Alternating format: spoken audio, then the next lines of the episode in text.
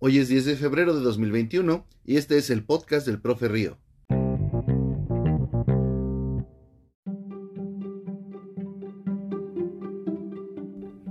Hola, ¿qué tal amigos? Bienvenidos.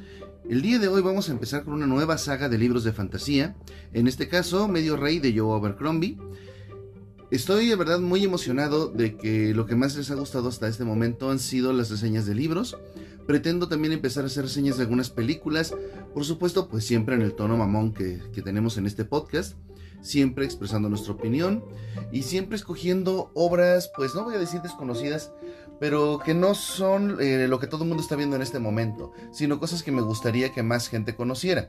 Al menos eso es lo que estoy pensando para las películas. Con respecto a los libros, pues a mí me gustan mucho los libros de fantasía, no es lo único que estoy leyendo, pero si ustedes quieren que yo reseñe alguna saga de libros en particular, solo les pido que me lo hagan saber y pues si pueden hacérmelo llegar, este, si me pueden decir dónde los puedo encontrar, digamos baratitos, o puedo encontrar los audiolibros, pues sería muchísimo más fácil para mí, así que se los agradecería mucho.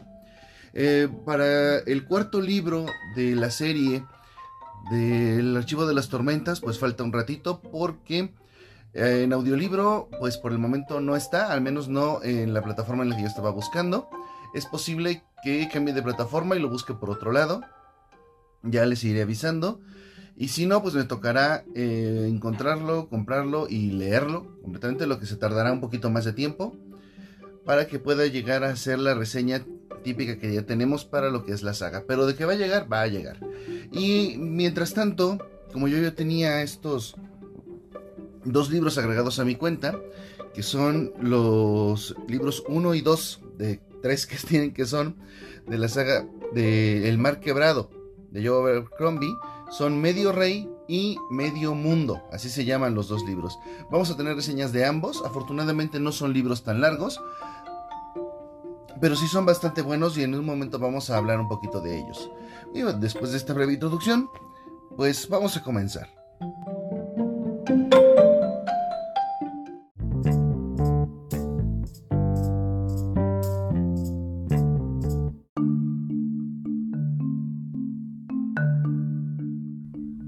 Primero que nada, ¿quién es Joe Abercrombie? Es el autor de nuestro libro que vamos a ver el día de hoy. Bueno, él es un autor británico, nacido en la ciudad de Lancaster, la ciudad nombrada en honor a la familia que inspiró a George Martin para crear a los Lannister, lo creen o no. Eh, él nació en 1974, es uno de estos autores que llaman jóvenes, aunque bueno, los que somos 10 años menores que ellos ya no nos sentimos tan jóvenes, así que pues supongo que ellos tampoco dirán, uy, qué joven soy. Pero se les compara mucho en edad con, bueno, con George Martin y con J.K. Rowling, que son un poquito mayores, aunque bueno, J.K. Rowling supongo que no, no lo dice abiertamente cuál es su edad, es una señorita, es una dama. La antigua generación de autores de fantasía que, con la que nosotros crecimos, que serían George Martin, J.R. Tolkien, y JK Rowling, dos de ellos vivos, uno pues ya tiene su tiempecito de muerto, se consideran la antigua generación de reyes de la fantasía. Y Joe Abercrombie, Brandon Sanderson y Patrick Rothfuss están peleándose por ver quién de ellos será el nuevo rey de la fantasía. Y en este momento, pues hay que decirlo, Brandon Sanderson lleva la delantera. Joe Abercrombie le está siguiendo por detrás, al menos en la opinión de muchísima gente.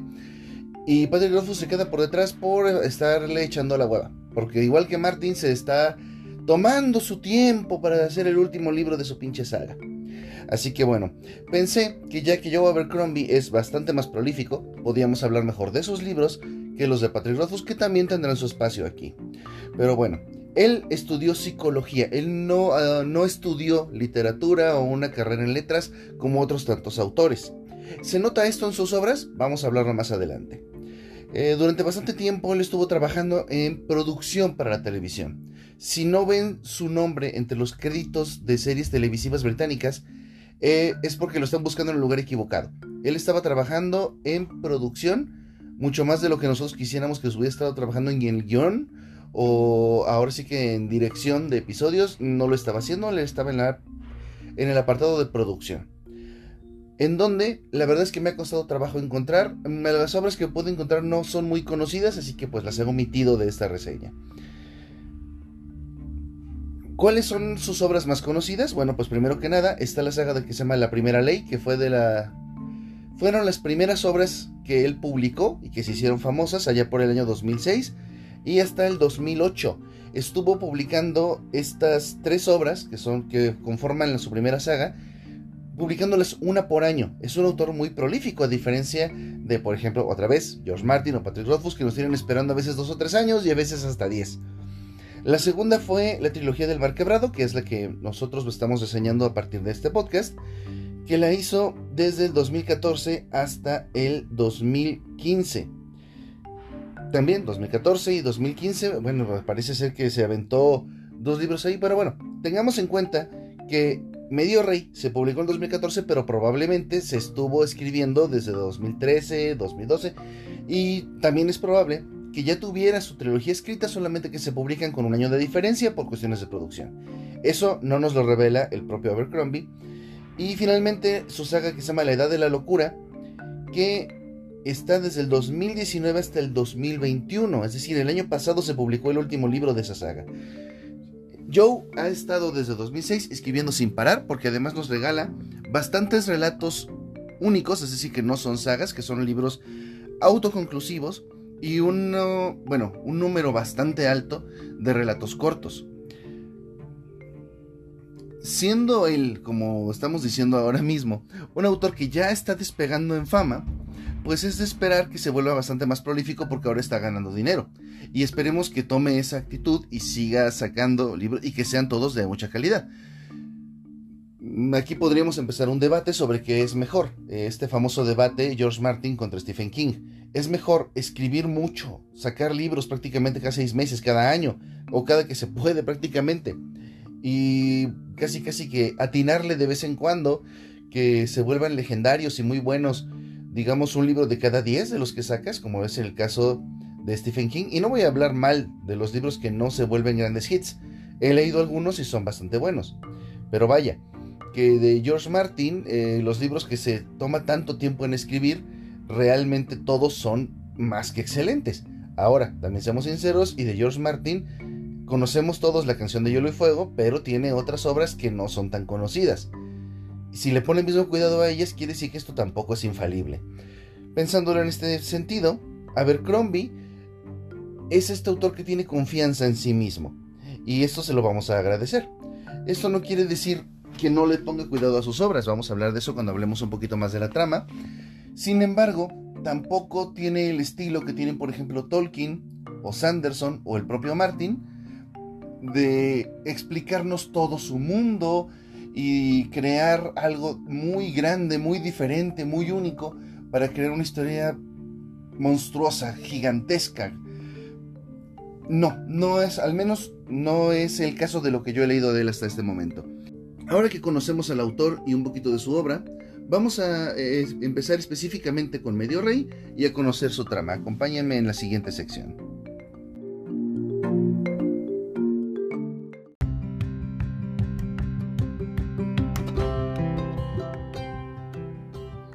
Muy bien, vamos a hablar de la trama de Medio Rey. ¿De qué se trata en sí este libro? Bueno, pues es la historia de un personaje en particular. Algo que no nos tiene muy acostumbrados la fantasía actual en general. Tal vez hay una o dos sagas que sí se centran en un solo personaje, pero por lo general podemos ver diferentes puntos de vista y podemos explorar un poquito más el mundo. Pero Medio Rey es la historia personal del príncipe Jarvi, un chico que nació con la mano izquierda deforme, al parecer solamente tiene el pulgar y un poco del dedo meñique, si entendí bien. Y al estar de esta manera, pues es bastante despreciado por su padre, quien es un belicista, eh, da mucho valor a la capacidad de blandir un arma y dices, bueno, pues si tiene la mano derecha, pues puede blandir una espada. El problema es que en la cultura de Getlandia, que es el país de donde ellos son, eh, se tiene un hermano de hombro que debe protegerte con su escudo. Es un poquito parecido a lo que se vería con los espartanos, vaya. En ese sentido, Jarvi pues no puede hacer realmente muchas de las maniobras típicas en combate. Sin embargo, ¿es esta la única razón por la que Jarvi no es un buen combatiente? La verdad es que no. Además de esto, él tiene una mayor inclinación hacia el estudio y decide que va a convertirse en un clérigo.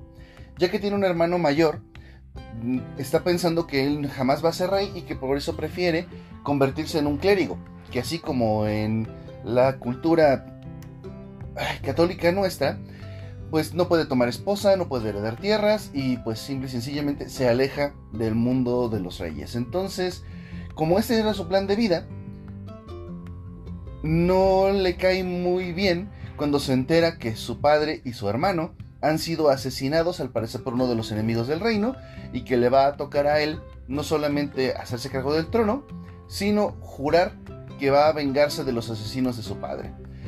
Con esta introducción, Joe Abercrombie nos pone totalmente en situación de cómo va a comportarse Jarvie por todo el resto del libro.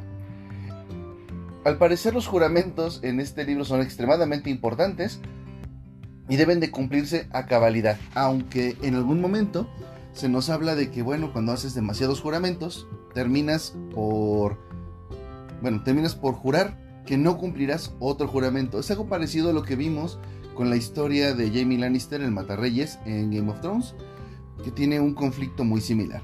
En el caso de Jarvie, pues muy rápido en el libro, y esto no lo voy a considerar un spoiler, Jarvie pierde la mayor parte de sus recursos. Es traicionado por su tío, quien intenta asesinarlo, de hecho cree que lo ha conseguido, y le usurpa el trono, mientras que Jarvie termina como esclavo en una galera.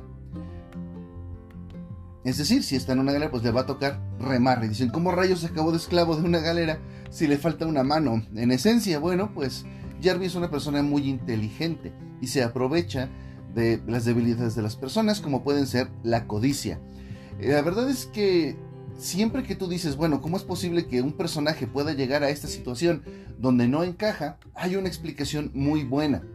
Ahí no lo podemos considerar una conveniencia.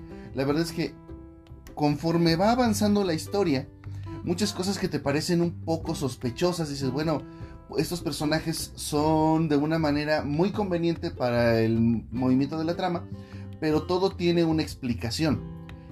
Y eso es lo mejor que tiene el libro. Está perfectamente armada la trama del principio al fin, donde algunas cosas que se dicen al principio del libro regresan al final no simplemente como un, ah, es que alguien dijo que el honor era importante y entonces en todo el libro el honor fue importante. No, no necesariamente, eso es algo muy de guion de televisión, en este caso lo que vamos a tener es, ¿recuerdas que esta persona mencionó este detalle? Y al final del libro dices, ah, caray, ese detalle, si estabas prestando atención en tu lectura, te das cuenta de que significa muchas cosas en varios momentos, aunque parecieran irrelevantes, entiendes al final, bueno, por qué eran relevantes. Es que, perdón, tengo mucha tentación de hacerles spoilers, pero este es un libro que ustedes pueden terminarse relativamente rápido y que también está muy recomendado de mi parte, así que sí prefiero que se lo lean. Ahora bien, ¿cómo es este personaje Jarvie que va a ser el que sigamos por todo el libro? Es, es joven, eh, creo que tiene 15 años, es pacifista, inteligente, es una persona confiada, suele confiar en las personas a pesar de que la gran mayoría de la gente que él ha conocido no lo tratan precisamente bien, incluida su propia madre.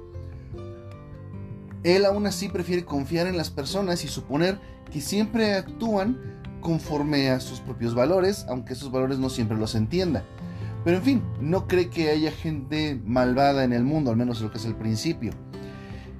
En este único punto de vista, lo que nosotros vamos a entender todo el tiempo que estemos leyendo el libro es el punto de vista de Jarvie. Es decir, si alguien habla sobre moral, Joe Abercrombie nos hablará de cómo Jarvie la entiende y de cómo él interpreta los mensajes. Si algún otro personaje realiza alguna acción, nosotros lo vamos a ver desde el punto de vista de Jarvie. Si algo sucede fuera de su vista, no nos lo van a narrar solamente hasta que Jarvis se dé cuenta. Esto es muy conveniente cuando tienes varios misterios y la verdad es que funciona perfectamente bien en el libro porque la verdad es que la mayor parte del tiempo hay misterios que uno dice, bueno, no me parece que vayan a ser muy relevantes, a lo mejor son como para el segundo libro o a lo mejor pues me van a salir con un cliché, ¿no? Y al final resulta que pues había un misterio ahí, que había algo bueno que, que saber y bueno, vaya, el hecho de que Jarvis no lo supiera nos lo ocultaba a nosotros y por lo tanto es emocionante cuando al final las cosas se van descubriendo. Eso es algo muy bueno que tiene este libro. Tiene una, una facilidad para el drama bastante grande. Y la verdad es que en todo momento vas a estar sintiendo cierta tensión, incluso en los momentos relativamente calmos. Ahora, los otros personajes que aparecen en este libro, aunque nosotros nunca los vayamos a encarnar, no vayamos a ver el mundo desde sus ojos, son bastante buenos. Nosotros vamos a opinar de ellos, pues lo que opina Jarvis la mayor parte del tiempo. Es decir, nosotros vamos a creer que tal personaje es bueno cuando Jarvis piensa que es bueno, y si él tiene, bueno, si él nos revela su verdadera naturaleza, es porque Jarvis sí la ha entendido. ¿Por qué lo tengo que decir así? Porque en muchos casos los libros de fantasía nos cambian de punto de vista para que nosotros podamos entender un conflicto de que una persona vea a otra como el mal, mientras que en realidad pues la otra es la esta otra persona piensa que su interlocutor es el malvado. Y tenemos simplemente puntos de vista distintos y podemos ver este conflicto. Eso a mí siempre me ha gustado. En este caso no lo vamos a poder ver de este modo porque hay un solo punto de vista, pero también funciona bastante. Aquí es donde se nota que nuestro querido amigo Joe Abercrombie estudió psicología. Logra meterse mucho en el personaje y en su forma de pensar y de interpretar a la gente. Aunque él ya ha creado un personaje fuera de ese enfoque, solamente nos lo muestra bajo cierta luz. Es muy efectivo, la verdad. Me gustó mucho porque así vemos a otros personajes crecer, pero no desde su propia óptica, no vemos su propio conflicto interno, lo vemos desde afuera y creo que funciona muy bien. El único problema es que te quedas con ganas. Pero bueno, de eso vamos a hablar un poquito más tarde cuando hablemos de la calidad del libro en sí misma. Pero bueno, eh, el mundo de fantasía de Medio Rey es un mundo de fantasía donde no hay magia. Si alguien conoce la magia, en todo el libro jamás se llegó a usar. Si hay superpoderes o criaturas mitológicas, no aparecen en todo el libro se llega a hablar de los elfos como una raza antigua, ya extinta. Hay ruinas élficas, este, aparatos hechos por los elfos que duran por generaciones, pero en ningún momento vemos un elfo, en ningún momento hay, no sé, dragones, leviatanes, sierpes, trasgos, orcos, armas legendarias, realmente no vemos absolutamente nada de eso. El crecimiento del protagonista en este caso es la trama principal. El tema del libro es cómo Jarvis va a ir creciendo. Vamos, se va volviendo un hombre de mundo, porque él parte de ser un príncipe y luego pasa a ser un esclavo. Dices, bueno, a lo mejor pudieras pensar que Jarvis pasa de ser un príncipe consentido a un esclavo astuto y algo vivido muy rápido. Y la verdad es que le toma solamente un par de páginas mostrarnos ahora sí que toda una etapa de su evolución, pero no es que no esté ahí, es simplemente que ha decidido saltarse todo el rollo que muchas veces los escritores acaban metiendo ahí. De que no, es que el primer día y el. Y, todo el primer día te lo pone, ¿no? Y pasó la ratita y entonces eh, quitó la mano. Y de repente vio un poco de sangre. Y, ya ven cómo la descripción puede hacer de todo el día. Aquí en este caso, Abercrombie dice: el primer día, este, esto le daba asco. El segundo, se atrevió a hacer esto. Para el séptimo, y hacía esto. Y, para, y después de 15 días, ya escarbaba en la basura. Y creo que es bastante válido, sobre todo porque esta es una obra corta. Nuestro buen amigo Axel L. Scaler, así es su nick, y muchísimas gracias. En el directo del pasado miércoles nos decía que esta fue el primer intento de Joe Abercrombie de hacer una novela dirigida a un público juvenil que prefiere novelas un poquito más cortas, más ligeras, ahora sí que sin tanto rollo. Mm, bueno, eso no fue.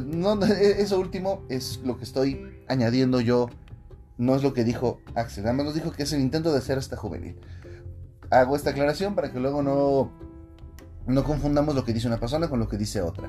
¿Por qué es necesario decir esto? Yo creo que los lectores juveniles sí, sí pueden apreciar obras más complejas. Eh, prueba de ello es que Brandon Sanderson está pegando mucho entre los jóvenes. El problema es cuando llegas con el libro inmenso, mil, mil doscientas páginas, se lo pones enfrente y pues intimida. Una lectura tan larga intimida mucho a los jóvenes, aún a los más entusiastas. Por eso yo creo que ahí nos pueden ayudar mucho los medios digitales, donde esto no se ve, no se aprecia un tamaño tan grande. Eh, o los audiolibros que pueden hacerlo bastante más ligero y que se pueden hacer en otros medios. Por eso las historias de fantasía y la lectura en sí mismo pueden ayudarse mucho de la tecnología. Podemos hablar de eso en otro podcast. Pero en este caso, hablando específicamente de la trama de este libro, ¿por qué es importante saber que va dirigido a un público más juvenil? Bueno, porque aquí no vamos a ver referencias a desnudos, no vamos a ver referencias a sexuales muy muy fuertes, a lo mejor este algo pequeños, pequeños tips así como como que podrías entender que alguien cogió, pero realmente no lo dicen con todas sus letras. Realmente me quedé esperando el segundo libro en ese sentido porque creo que ahí van a pasar cosas un poco más maduras. Porque creo que lo que nos está poniendo Joe Abercrombie es que como estamos creciendo con el personaje y conforme escriba nuevos libros, conforme los leamos, vamos a descubrir pues cómo también ha madurado en su cuerpo y en, sus, ahora sí en sus ganas el príncipe Yarvi. Bueno, eh, como dije, no se representan muchas criaturas de fantasía en este libro. Eso no es necesariamente malo, no necesitas estar metiendo, este, no lo sé, dragones en todas las historias. A veces una buena historia entre dos personas que se odian o dos personas que se hacen daño o simplemente la historia de una persona que vive la vida puede ser interesante en un contexto X sin tener que meterle demasiadas cosas nuevas. Ahora, eso a mí que tanto me gusta, porque esto ya es cosa de opinión muy personal. Yo realmente soy un gran fan de que los mundos medievales tengan muchas cosas, bueno, tengan mucho que explorar a mí me gusta explorar a través del libro un mundo medieval o un mundo fantasioso que yo no conozca, aprender de él. A lo mejor no que me expliquen el origen de todo, pero por ejemplo que me digan, no, es que este país existe, y bueno, ¿y ese país qué lo diferencia de este otro? No, pues este, que fue construido en el agua y su cultura es así. En ese último sentido, Abercrombie sí se la rifa un poco en cómo se comportan las personas. Pero no hace muchas referencias a grandes ciudades, y digo, ni a capturas mitológicas, ni a grandes poderes. Apenas si en los personajes podemos ver esas diferencias y esas descripciones de gente un poquito extravagante, particularmente en el personaje de Gorm, así se llama, pero no es abundante. Otro personaje que es un poco así sería Shadik Shiran, una capitana de barco, pero párale de contar. O sea, serían ellos dos, tal vez uno más, pero ah, ah, no, no tenemos tan, tantos personajes variopintos ni muchas razas. Y no quiero redundar, pero tampoco muchas criaturas. Eso es lo que tal vez pueda alejar a los ah, fans más acérrimos de la fantasía, pero no dejen que eso les amargue nada. La verdad es que la historia es buena y vale la pena. Vamos a hablar precisamente de la calidad de la historia y a dónde nos puede llevar en la tercera parte. Acompáñenme por favor.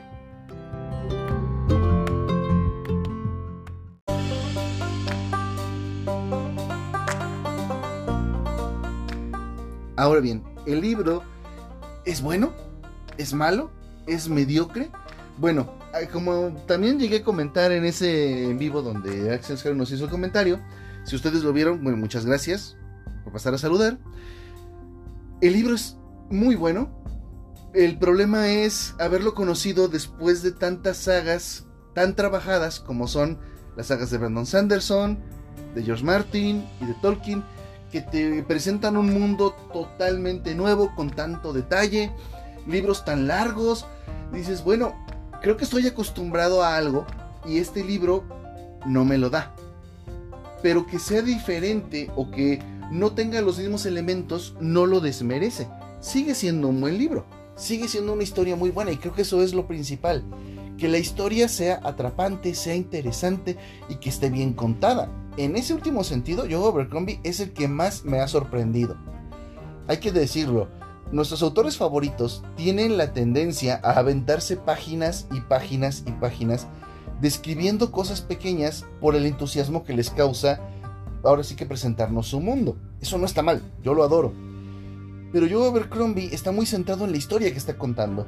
Entonces, aunque sí describe las cosas ahora sí con lenguaje florido y a veces hasta muy poético y haciendo algunas metonimias y metáforas bastante interesantes, aún así son bastante cortas.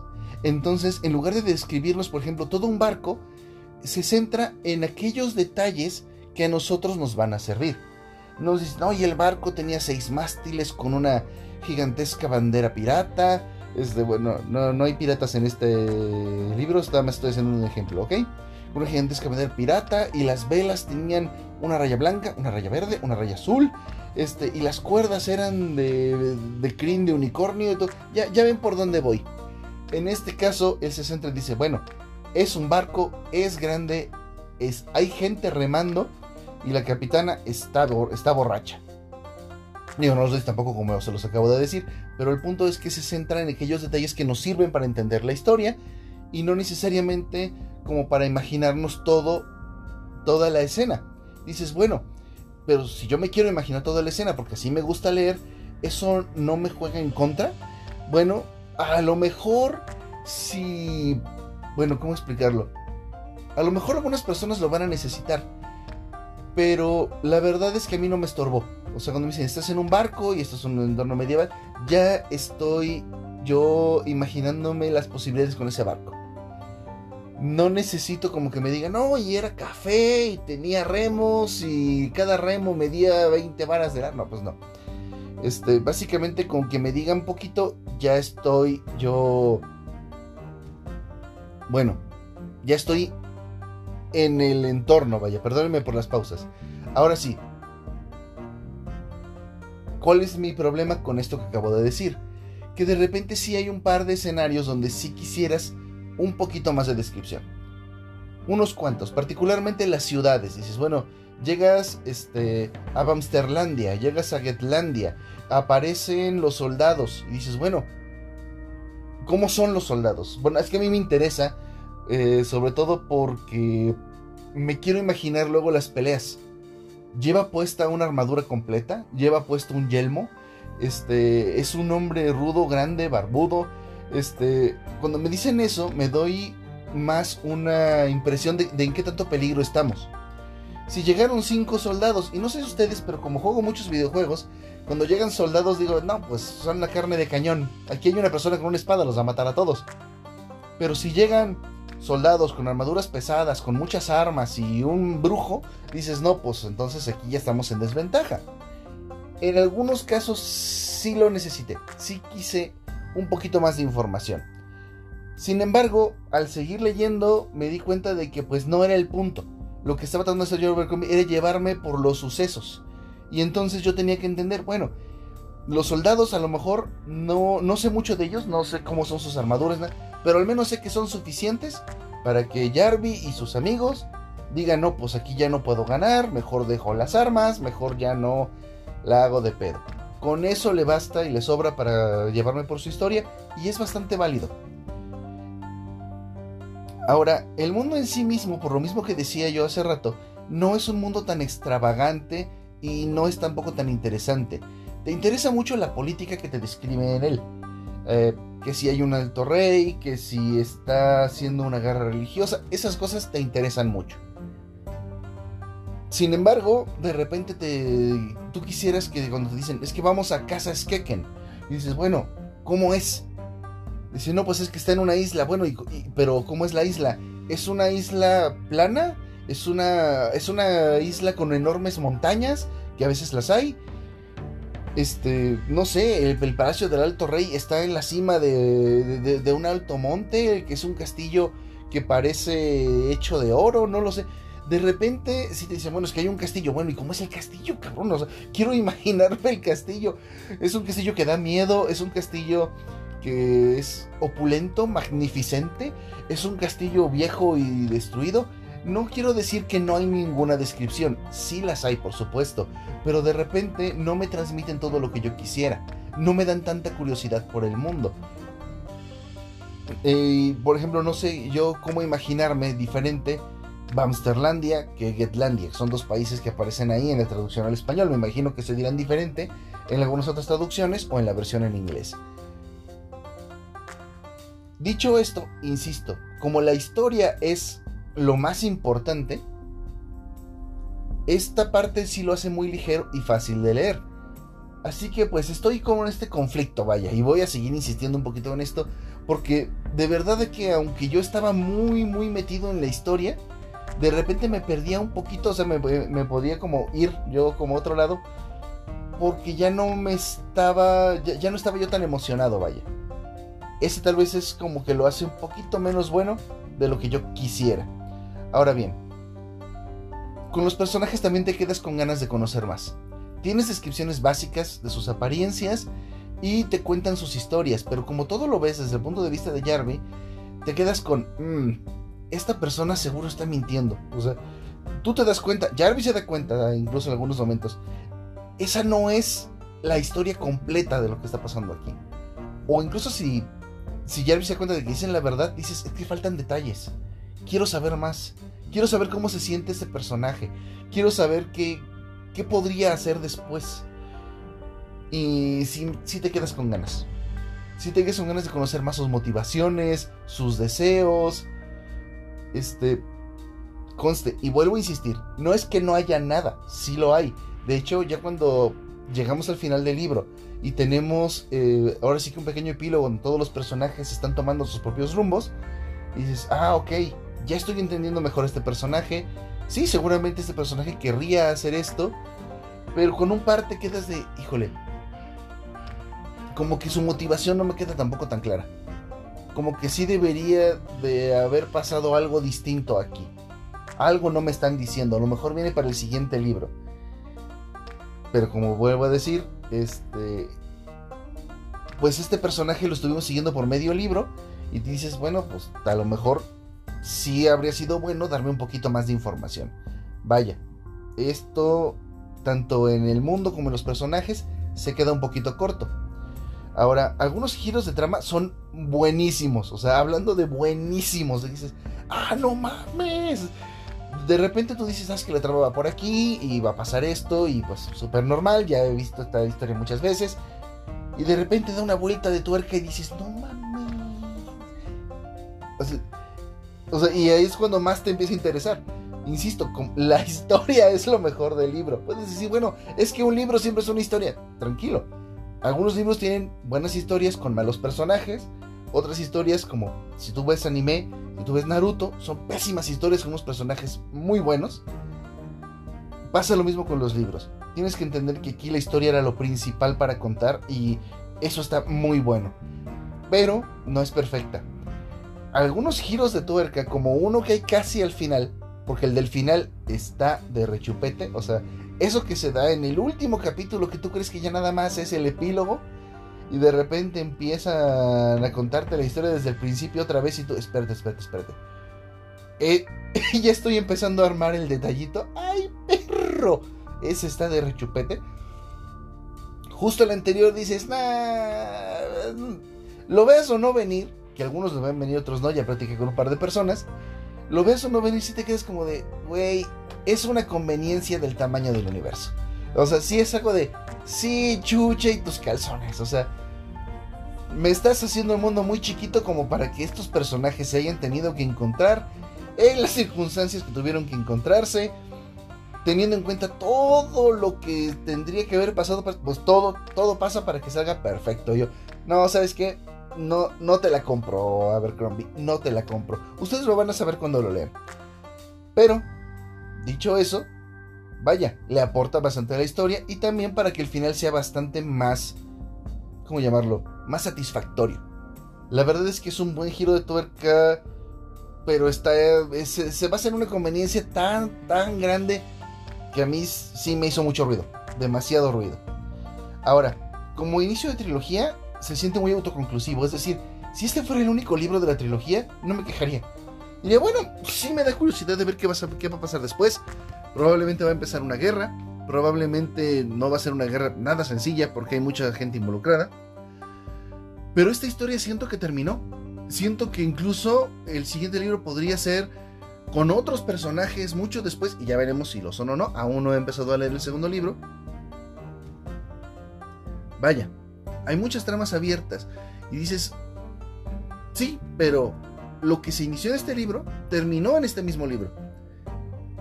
solamente unas cuantas cosas nuevas se abren al final y dices, me, me podría quedar contento con lo que este libro terminó. Y debo decir que eso se lo puedo criticar mucho a Brandon Sanderson. Que a veces con el final te quedas de, híjole, no, no manches, o sea, digo, sí te da muchas ganas de leer el siguiente, te emociona, pero también te quedas como de, güey, no mames, o sea, acabo de sentir que me estafaron con, con la lectura que acabo de hacer. La verdad, eh, he sentido eso con los libros de Brandon Sanderson. Acá no. Y bueno, les comento también que si ustedes tienen una cuenta en Audible y van a escuchar el audiolibro eh, de Arturo López, se los recomiendo también bastante porque es, es, como si te contara la historia de un abuelito. Es ya un señor de edad, tiene la voz de un señor de edad. Y pues sí, eh, te cuenta el cuento casi casi como si fuera un abuelito. Hace las voces con su voz de abuelito, las femeninas también con su voz de abuelito. Entonces, no sé, es muy agradable, muy bonito. Sientes que te vas a dormir. No quiero ser cabrón, pero la verdad es que sí. Bueno, lo que mejor se describe en este libro, como último comentario, es la cultura. No en el sentido que me hubiera gustado más a mí, que es como describirte, bueno, es que en esta cultura hay unos palacios que son así, y las armaduras y la ropa, eso no está tan bien descrito o, no se le da tanto detalle, pero sí es lo que piensan las personas. no, es que en esta cultura, este, todos son dicotomías. Tenemos al Padre Paz y a la Madre Guerra. Tenemos al, al Padre Luna y a la Madre Sol. Y, todo se hace en dicotomías que se entienden como que todo eh, el mundo puede ser contradictorio y que todo merece ser apreciado. O sea, por ejemplo, en su religión eh, se supone que, bueno, se las cuento así, a grandes rasgos nada más para que entiendan a qué me refiero con esto de la narración de la cultura. Se supone que en su religión había como una sola diosa al principio, que fue dividida en muchos dioses menores, que todos son parte de esa misma divinidad. No es que hay dioses buenos y malos, aunque son dioses de cosas malas, y me explico en este sentido. Por ejemplo, la guerra y la paz, que son el Padre Paz y la Madre Guerra. Si tú le rezas al Padre Paz para que no haya conflictos, lo haces generalmente en tiempos de paz para mantenerla como está. Pero tú no puedes pedirle al Padre Paz que detenga la guerra porque la guerra solo puede detenerse cuando hay un ganador. Entonces tienes que rezarle a la Madre Guerra para que te dé fuerza, para que un ejército gane. Tienes que pedir por una masacre. Y ellos lo entienden de esa manera. Es algo que me fascinó. Me fascinó la psicología detrás de esta cultura y esa religión. Dije, güey, es que de verdad que podría surgir una ideología así. Y hasta puedo entender cómo. E incluso hay un conflicto porque se supone que el conflicto religioso que hay dentro de esta historia es que algunos piensan que no están estos dioses divididos, sino que la diosa única sigue siendo única y que jamás se dividió y jamás hubo más y, jamás habrá más. Y dices, ah, caray, vaya, te la compro, te la compro perfectamente bien. También te compras que las personas desconfíen unos de otros dependiendo de dónde son, qué pensamientos tengan o la fama que tienen. Y esto pasa mucho con la madre de Jarvis. Es un personaje que tú aprendes a odiar muy rápido y de repente tienes que aprender a entenderla más. Y conste que ya les he dicho que esto viene desde el punto de vista del Jarvis, que de su propio hijo. Entonces, verle crecer esa relación madre-hijo desde el punto de vista del hijo y empezar desde tenerla en tan mala estima, dices, güey, es que esto está muy bien hecho. Es lo mejor del libro, narrar lo que las personas piensan, sienten y por lo tanto hacen. Les están muy bien motivadas en ese sentido. Es verdad, algunos personajes dices, bueno, quisiera saber más de ellos, pero lo que te ayuda a entenderlos más es, bueno, es que esta persona era de tal lugar y además de ser de este lugar, pues tiene esta edad. Y dices, ah, bueno, en estas culturas, pues tiene que tener estos pensamientos, ¿no? Y dices, híjole, por ejemplo, otro ejemplo es que las mujeres en Getlandia eh, cuelgan de su cuello una llave que es la llave de su casa, porque ellas son como el jefe de la casa, tienen que administrarla. Y tú, bueno, eso, eso es una forma muy cabrona de, de convertir en un honor esta actitud machista, ¿no? Pero estoy seguro de que podría encontrar una cultura donde se hace algo parecido. Estoy en verdad muy sorprendido de esta última parte. Es lo mejor que hay en el libro. Lo que está mejor descrito y no se toma mucho tiempo en que esto se básicamente se explique a sí mismo. Y bueno, por el momento esto ha sido todo. Quiero agradecer muchísimo a las personas que han estado apoyando este proyecto, ya sea escuchando, ya sea compartiendo y por supuesto a las personas como Gaby Rodríguez, Cristian Zapata, Isli, Davenex. Si se me está olvidando alguno, por favor, mándenme una mentada de madre porque siempre se me está olvidando. Janus G, Janus G, siempre se me anda olvidando. Todas estas personas chingonas que nos apoyan en el Patreon. Em, el buen Istli se nos pasó a co.fi, que es una plataforma muy chingona, donde ustedes también pueden ayudar. Allí, la parte padre es que todo lo que ustedes donan viene directamente a nosotros, no hay comisiones. La parte mala es que ahí no puedo ofrecerles contenido exclusivo. Para eso, Kofi me pide una prima. Y dices, bueno, pues al final de cuentas, ¿qué onda, no? Así que el contenido exclusivo seguirá dándose a través de Patreon. Y a las personas que estén en co.fi se los haré llegar a través de Discord, porque la mayoría están. Y si no, de forma directa a sus. bueno, en cualquier red social donde tengamos contacto. Así que no se olviden de seguirnos en Twitter, de contactarnos en Facebook. Este, no sé, de seguir nuestro Instagram. Este, por ahí anda el Instagram del profe Río. Eh, los links deberían estar en la descripción de este y otros podcasts. Y pues otra vez, muchísimas gracias y nos vemos en el próximo podcast del Profe.